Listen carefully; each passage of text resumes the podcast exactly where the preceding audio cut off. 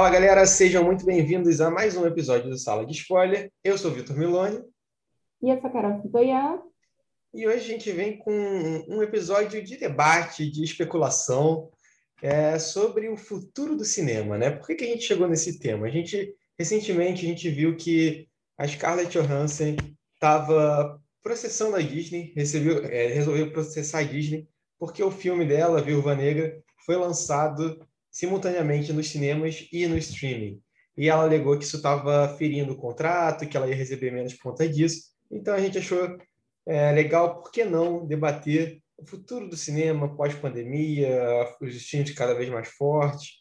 Então é um episódio puramente especulativo barra Ná.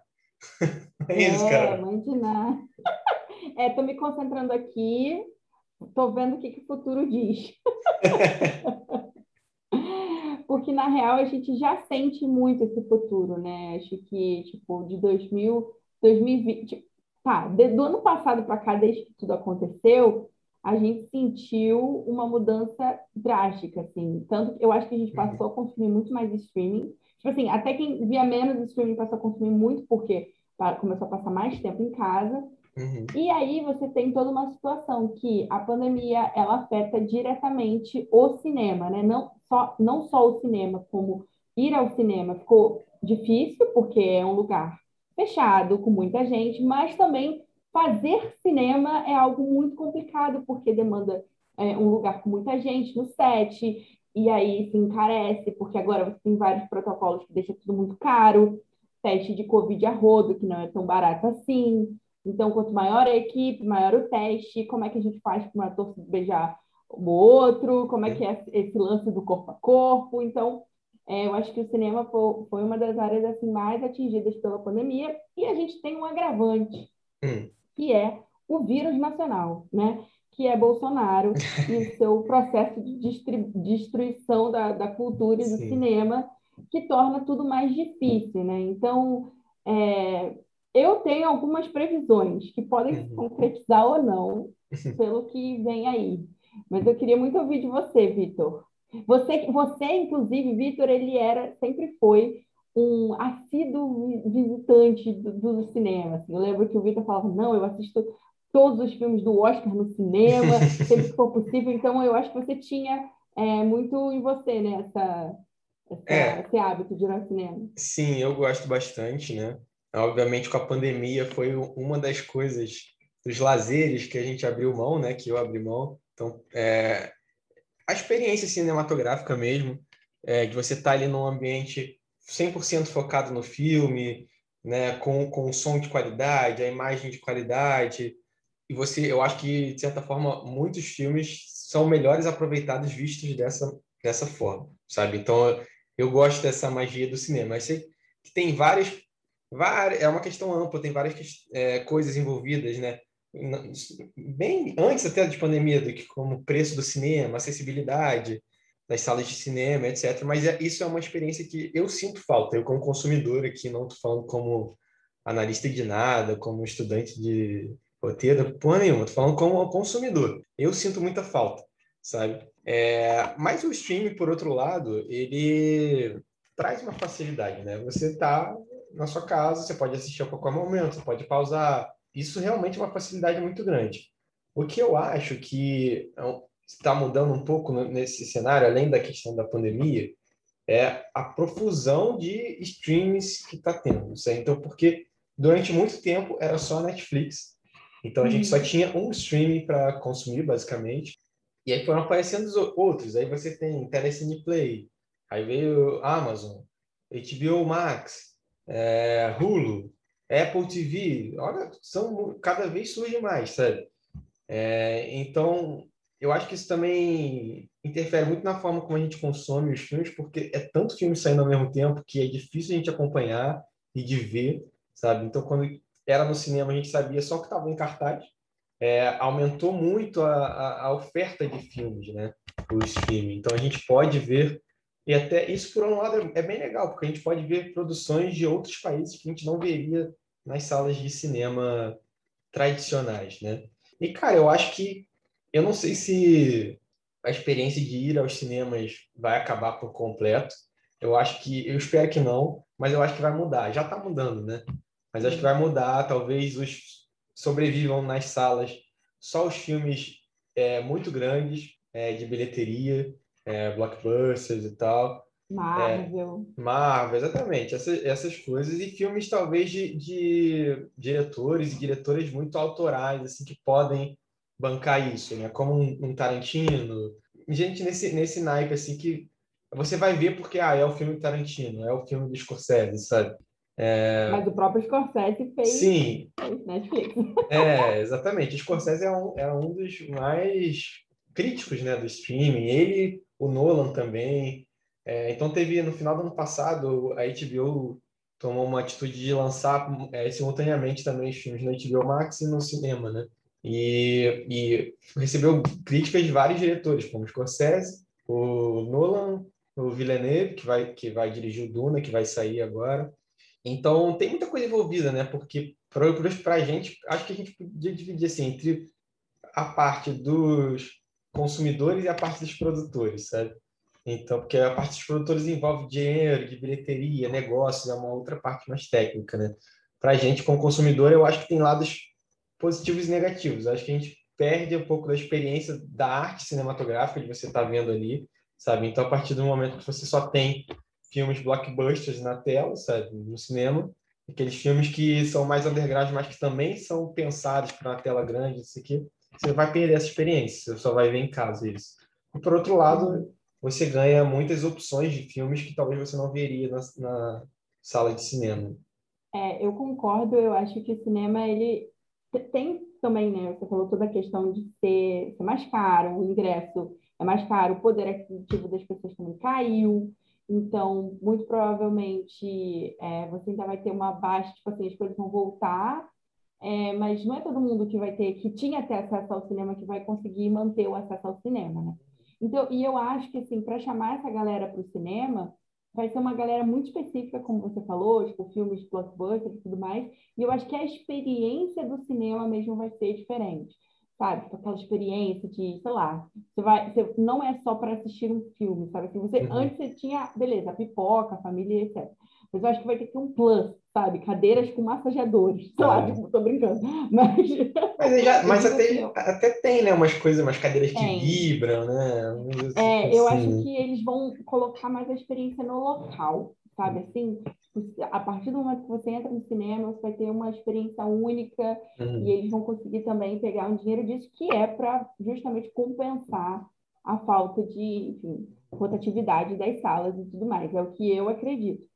E, assim, é interessante, você, falou aí do, das polêmicas que não aceitavam, tipo assim, lançados no streaming, e o Oscar, ele era é, uma premiação que era muito contra isso, né? Tanto que para você concorrer ao Oscar, você tinha que primeiro estrear lá no, no, no cinema e você tinha que fazer uma sessão e por não sei quantos dias, e aí você, você estaria habilitado a concorrer ao Oscar, né? E por conta da pandemia, isso mudou.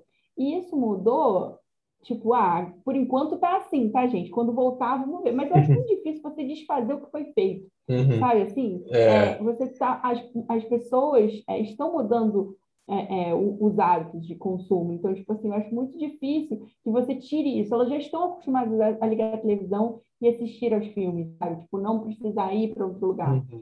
É, e aí surgem várias coisas, assim. Por exemplo, é engraçado a gente pensar que até um pouco tempo atrás o, o, o pitch da Netflix era assista filmes sem sair de casa, né? Uhum. E agora isso é tipo ridículo, porque você pode assistir tudo sem sair de casa, né? Então, é, qual é o diferencial? E aí a gente viu, tipo, a gente tem agora a, a televisão, tipo, é, a cabo você ninguém mais tem, mas a gente paga o mesmo valor em streaming, porque é Disney, porque é Amazon, porque é uhum. HBO, pelo menos aqui em casa a gente é maluco do streaming, a gente assina tudo, e nessa hora o meu rosto se converte ao emoji do palhaço.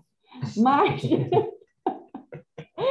mas eu acho que, que existe isso, assim, e infelizmente eu sinto que é, a gente vai ter, é, por um lado isso é muito bom, mas por um lado isso é muito ruim, porque eu acho, por exemplo, que a Netflix ela precisou abastecer tanto o catálogo dela, por exemplo, porque aumentou a concorrência, ela precisava ter ainda mais filmes, e aí fica aquilo, né? Quanto mais as pessoas estão ali, então eles precisam de mais conteúdo. Então, que eu vi de avalanche de filme ruim uhum. na Netflix, tipo, é bizarro, mas ao mesmo tempo você vê a oportunidade do, do cinema de outros países nivelar com o cinema americano. Sim. E é, e é meio também esquisito a gente pensar que pré-pandemia o, o, o Parasita ganhou o Oscar. Então, uhum. ele meio que já estava anunciando isso e a pandemia veio para acelerar esse processo, uhum. né? Eu acho, acesso aos outros aos outros conteúdos de outros países, o que eu acho ótimo. Assim. Então, eu acho que por um lado tem isso, por outro a gente tem que a gente tem mais chances, né, no, no mercado internacional. Uhum. Mas aí eu acho que também entra um outro problema, que é agora com uma especificidade do Brasil. Como a gente tem menos editais, mais, menos fomento à cultura e ao cinema, Ancine morreu no limbo, nós temos um, um, um, dinheiro que é muito mais privado. Então, é o dinheiro do investimento desses streamings na produção do cinema. E esses streamings têm um, um perfil muito específico. Então, é muito mais difícil a gente, por exemplo, ter o surgimento de artistas com perfil mais autoral, assim, sabe? Tipo, os autorais que deram certo, tipo Ana Mulaerte, Kleber, eles estão lá no topo. Mas a gente, talvez a gente tenha dificuldade de gerar uma nova galera assim, que uhum. faça um cinema mais independente, porque a gente não tem mais é, fomento para isso, né? A gente vai ver um cinema mais comercial, mais próximo do americano. E o que eu vejo, por exemplo, é uma galera muito mais profissionalizada no mercado brasileiro, principalmente de roteiro. Eu sinto que a galera assim, já manja muito de estrutura, por exemplo, que é uma coisa que os americanos são fissurados, justamente para você dar conta dessa abordagem clássica, né? Para você entrar ali na roda da, do, do, dinheiro, né? Que, que eu acho ótimo, que tenha, que eu acho que vão ter mais oportunidade para roteiristas mesmo. É, mas tudo tem seu lado luz e sombra. Sim. É, e você falou disso. No, no streaming tem a questão de você ficar meio refém do algoritmo também, tem um pouco isso, né? Uhum. A plataforma mesmo, ela can vive cancelando e lançando filmes com base no, no algoritmo, no que faz mais sucesso, não sei o quê, né? Então é isso, né? É o que você falou, né? Vai acaba que pode polir um pouco assim, né? Quem quer fazer algo muito, muito diferente, né? Porque talvez é tipo, ah, isso aqui não, não vai. Se não der view, os caras não vão fazer, sabe? É basicamente isso, né? E agora, é, acho que tem também a questão do, do da produção mesmo, assim, do, do, dinheiro envolvido. Porque você botar um filme na sala de cinema é um custo, né? Você tem toda uma um, um, gasto aí com, enfim, exibidores e, e, intermediários que tem nesse meio entre os produtores dos filmes e a, e a sala de exibição, né, a sala de cinema mesmo, né, até chegar ao público tem uma série de, de pessoas aí no meio e empresas que, que é dinheiro, é dinheiro, né, e acho que você tendo podendo botar isso direto no stream talvez seja mais barato para os produtores, né? Mais fácil, né? E, e não sei é, se você acha que de repente filmes de menores menor escala a partir de agora vão ser mais tendência, sabe? Porque por menor escala. menor escala. Orçamento. É, do tipo assim, tudo, filmes, menos atores. Men exatamente, menos atores, menos locações, enfim. Porque foi o que você falou, assim, eu acho que a gente ainda está no cenário de pandemia, o que dificulta bastante as coisas. E eu acho, ainda mais falando de Brasil, eu não sou especialista de porra nenhuma, tá, gente? Eu só funciona, mas parece que isso vai demorar um tempo, assim, ainda para. Assim. Né? Que não vai. A não... variante Delta tá aí. É, exatamente. Então, que ainda vai ficar nesse abre e fecha de coisas e restrições por um bom tempo. E fazer um filme é muito difícil, como você falou lá no início, né? Exige muita gente. Então, eu queria até que você te perguntar, você esteve em sete recentemente num período de pandemia e como é que foi é, como é que foi essa experiência de você estar do lado de quem está produzindo, né? Acho que seria legal você falar sobre isso. É, é uma coisa muito estranha. É, eu tive que o roteiro sofreu várias alterações justamente para a gente conseguir lidar com o menor número de pessoas possíveis envolvidas no set. É, então, assim, foi bem enxuto mesmo. O nosso orçamento já era enxuto, então acabou que foi ainda mais, sabe? Assim, porque, por exemplo, não tem como eu gravar com, com uma equipe gigante se meu orçamento é pequeno, o teste de Covid é caro, sabe? Então, isso é difícil. Então, eu não posso, por exemplo, meter um montão de gente numa sala fechada para gravar, uhum. num ambiente fechado. Não dá, sabe? Não é muito legal, porque se uma pessoa fica doente, a possibilidade de você acabar com o seu cronograma de gravação é muito grande e, enfim, acho que vida, a vida está em primeiro lugar antes do, do trabalho, né? É, mas é uma coisa muito complicada. Eu acredito muito, muito mesmo que os filmes vão ficar assim, mais enxutos, filmes com poucas locações, com, que envolva menos equipe, e que o que eu acho muito ruim, porque, por exemplo, a equipe principal, que é, lá, diretor, roteirista, é, montador, um diretor de arte, é, eles vão estar lá. Mas o cinema, ele emprega muitas pessoas que fazem coisas assim, tipo um eletricista, sabe? Assim, uhum. é, é, é, emprega uma gama de profissionais que não estão só nessa equipe principal. Então, quando você começa a reduzir essa equipe, quem é atingido primeiro são os profissionais que não estão nessa no glamour, digamos assim, da, da, da equipe de filmagem, né? Que de glamour não tem nada, mas é, são os profissionais que são menos é, reconhecidos, o que eu acho muito, muito sim, ruim, né? É, porque geralmente também são as pessoas que têm um salário menor, um, um, não um salário, vamos dizer assim, mas uma diária menor, sabe? Então, eu acho complicado, eu, eu acho interessante, a gente até falou aqui no podcast, como o próprio Oscar desse ano, a gente já viu que os filmes eles eram mais enxutos. Então, por hum. exemplo, O Som do Silêncio. A gente tem pouquíssimos atores ali principais. Tudo bem, você tem até um lugar que tem umas pessoas ali, mas na maioria das cenas você está com dois atores hum. em cena. Assim. É Nomadland. Pai, tá né? com uma atriz, é pai, sabe? Então, eu acho que a gente viu é, produções com poucas locações, produções bem enxutas em termos de, de atores e tal, é claro que o número de pessoas trabalhando nessas, nessas produções são muito, é, tipo, muito maior do que, sei lá, na produção que eu estou trabalhando, né? Não tem nem comparação. Mas eu acho que é isso, eu acho que vai ser uma tendência e eu acho que isso vai, assim, cutucar a gente para contar histórias melhores. Uhum. Porque eu sinto que o, o, roteiro vai ter que segurar essa, essa falta aí de, de sei lá, de efeito, né? Uhum. Por exemplo, o cinema é muito, o cinema blockbuster principalmente, ele é muito baseado no efeitismo assim, das Sim. coisas, é tudo um, é, e talvez não seja um momento para isso, até com orçamentos menores. É, é mais ou menos isso. É, e aí só quem que. E aí só quem realmente tem muita grana vai poder fazer umas coisas mais pirotécnicas, assim, digamos, né? E mesmo assim com, com dificuldade, né, no set. Se, Sim. Por exemplo, aqui, pelo menos. Lá fora, eu acho que as coisas estão um pouco melhores. É, eu acho que a Disney não vai ter muita dificuldade, né? É. Mas, ah, eu ia perguntar. Existe um, todos os cineastas e até os consumidores tentam prever o que, que a gente vai querer assistir. O que você acha que a gente vai querer assistir? O que, que você acha que vai surgir desse cinema pós-pandemia, assim, em termos de narrativa, de temas, sabe? Cara, tá aí uma boa uma boa pergunta, cara. Eu não sei, acho que a gente vive, tá vivendo um momento tão angustiante que eu acho que pode ir por, por dois caminhos. Ou, ou essa angústia de, de tempos de, de, perda e de, e de restrições, etc., tá também refletido nas, nas séries, né?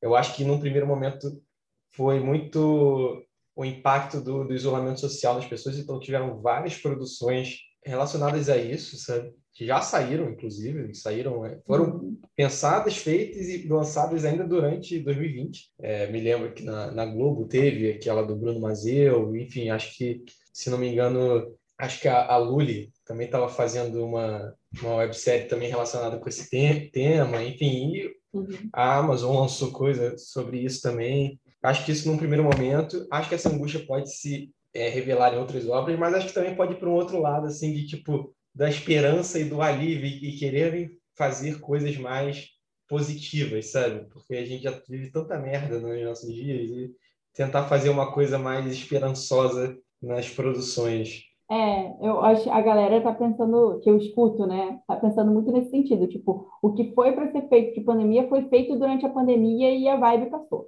né? Então, acham, se baseiam muito no que foi feito no pós-guerra é, por exemplo, ah, tá todo mundo destruído, passou, beleza, e surgiram os musicais, surgiram esse cinema mais feliz, assim, né? Então, não sei, será que é a volta do happy end? É. Porque a gente passou muito tempo vendo anti-heróis, pessoas detestáveis. Então, Sim. talvez agora a gente possa pensar em realmente em, em, em, narrativas mais poderosas nesse sentido, tipo a volta do herói, a volta Sim, pode do, ser. Sabe? É, ou um neo-neo-realismo aí, né? Que a gente tá falando dia, é, neo-realismo italiano, de, de, retratar né, a realidade e, e as mazelas ali Pode ser que também seja algo por aí. Eu acho que eu vejo esses dois caminhos. Assim, óbvio que podem, vão surgir substitutos, né? Mas acho que pode seguir esses dois caminhos: o caminho da esperança ou o caminho da angústia.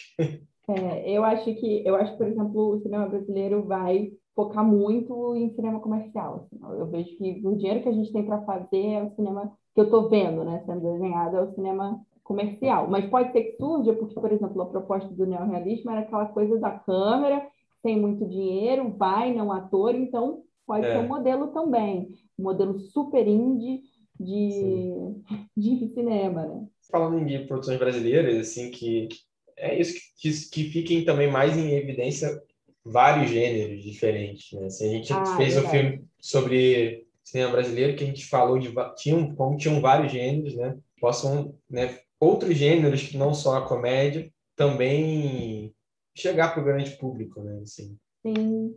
Sabe uma coisa curiosa? Eu enviei um material para uma rodada de negócio e, e lá, quando tinha, você, você via o que, que cada produtora estava tava querendo, né? Então, ah, a gente está buscando, não, não, não. E aí eu li tudo e fiz um, um filtro para ver qual o meu projeto encaixava. E uma coisa que eu vi é que tem muita produtora, muito player buscando terror. Aí, ó. Então, eu, eu acho que, que tem abertura para os gêneros, assim, eu, eu, sinto isso, assim, que as pessoas estão produzindo mais coisas dentro do gênero para além da comédia, porque a gente sabe que o brasileiro é uma comédia, mas existem coisas, e também existe a mistura de gêneros, né? Dá para fazer uma comédia de terror, por exemplo, que eu gosto bastante.